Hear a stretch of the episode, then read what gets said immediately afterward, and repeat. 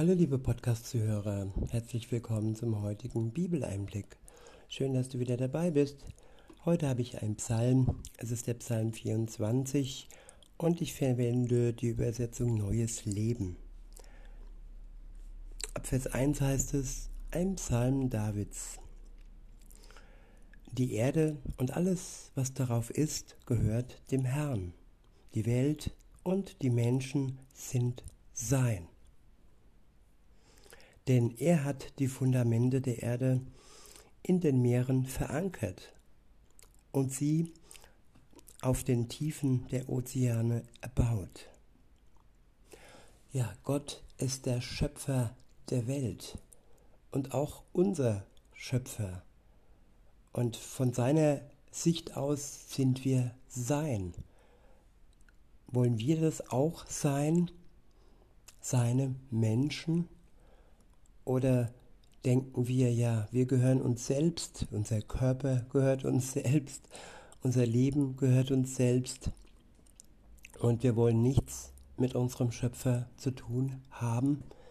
Es wäre schade und traurig, wenn wir das für uns so entscheiden würden, denn uns würde wirklich viel Glück und auch das ewige Leben ja dadurch verloren gehen. Weiter heißt es, wer darf den Berg des Herrn besteigen und wer an seinem heiligen Ort stehen? Ja, wer darf sich Gott nähern? Wer darf stehen an seinem heiligen Ort? Kann da jeder hin, der das vorhat? ja, die Antwort liegt in Vers 4. Dort steht, nur die Menschen, deren Hände und Herzen rein sind, die keine Götzen anbeten und keinen falschen Eid schwören.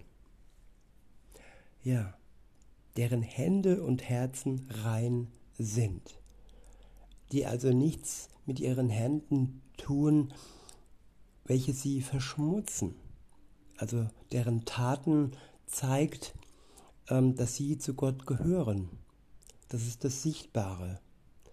Aber das Herz ist den anderen verborgen, aber nicht Gott. Gott sieht genau, ob unser Herz rein ist. Ja, und wie schaffen wir das, dass, dass zum ersten unser Herz und dann auch unsere Werke, unsere Taten, unsere Hände rein werden? Was kann man da tun? Ja, die Antwort ist einfach. Wir können da nichts tun, also nichts Konkretes, keine Summe bezahlen, spenden oder auch irgendwelche guten Werke äh, tun, die uns dann als in Gänsefüßen guten Menschen darstellen vor Gott. Nein, es war nötig, dass Jesus Christus dieses Problem aus der Welt geschafft hat. Er starb für die Menschheit und er starb dafür, dass wir mit reinen Händen und mit einem reinen Herz vor Gott stehen können. Nur weil er für uns gestorben ist, wegen unserer Sünde, die uns unser Herz unrein und die unsere Hände und die Taten, die wir dann tun, weil wir in der Sünde gefangen sind, ebenfalls unrein machen. Ja, aus diesem Grund starb Jesus, um diese Unreinheit zu aus unserem Leben zu schaffen. Die Frage ist, ob wir das im Glauben annehmen, dieses Geschenk, ob wir das wirklich dankbar empfangen, ob wir vertrauen und ob wir ja uns dann, wenn wir das angenommen haben, ja, auch freuen möchten, dass er uns erlöst hat. Weiter heißt es in Vers 5, Sie empfangen den Segen des Herrn und Gerechtigkeit von Gott, ihrem Retter. Ja, wenn wir uns zu Gott bekehren, dann empfangen wir den Segen des Herrn und wir werden zu gerechten Menschen, die zuvor ungerechte Taten getan haben und damit ihr Herz verunreinigt haben. Und Gott wird zu unserem Retter, der uns da rauszieht aus dieser Miserie, die ewige Verdammnis mit sich zieht. In Vers 6 heißt es, das gilt für die Menschen, die nach dem Gott Israels fragen und seine Gegenwart suchen. Ja, es geht darum, dass wir nach Gott fragen und ähm, nach Gott suchen.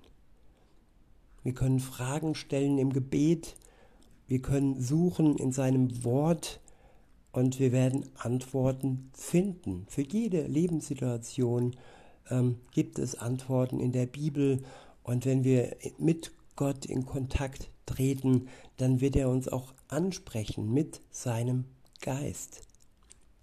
Weiter heißt es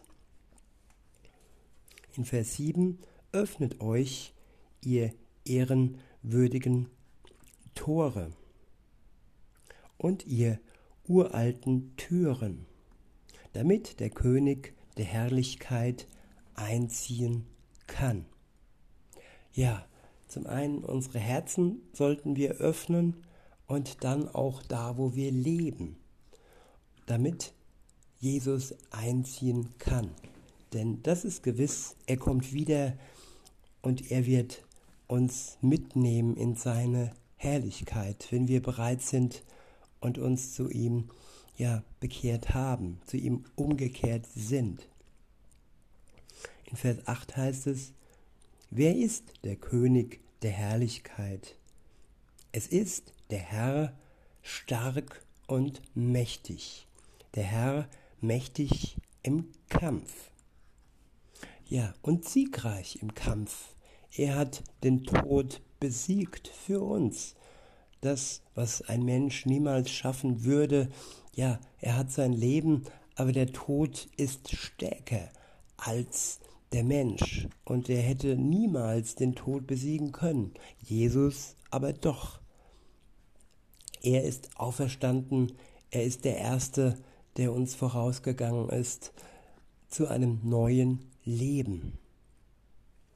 In Vers 9 heißt es, Öffnet euch, ihr ehrenwürdigen Tore und ihr uralten Türen, damit der König der Herrlichkeit einziehen kann. Wer ist der König der Herrlichkeit? Es ist der allmächtige Herr. Er ist König der Herrlichkeit. Ja, und diese Herrlichkeit steht uns offen, wenn wir uns zu Jesus bekehren, wenn wir eine 180-Grad-Wendung machen, umkehren zu ihm und das Geschenk seiner Vergebung in seiner Gnade annehmen. In diesem Sinne, liebe Zuhörer, wünsche ich euch noch einen schönen Tag und sage bis denne.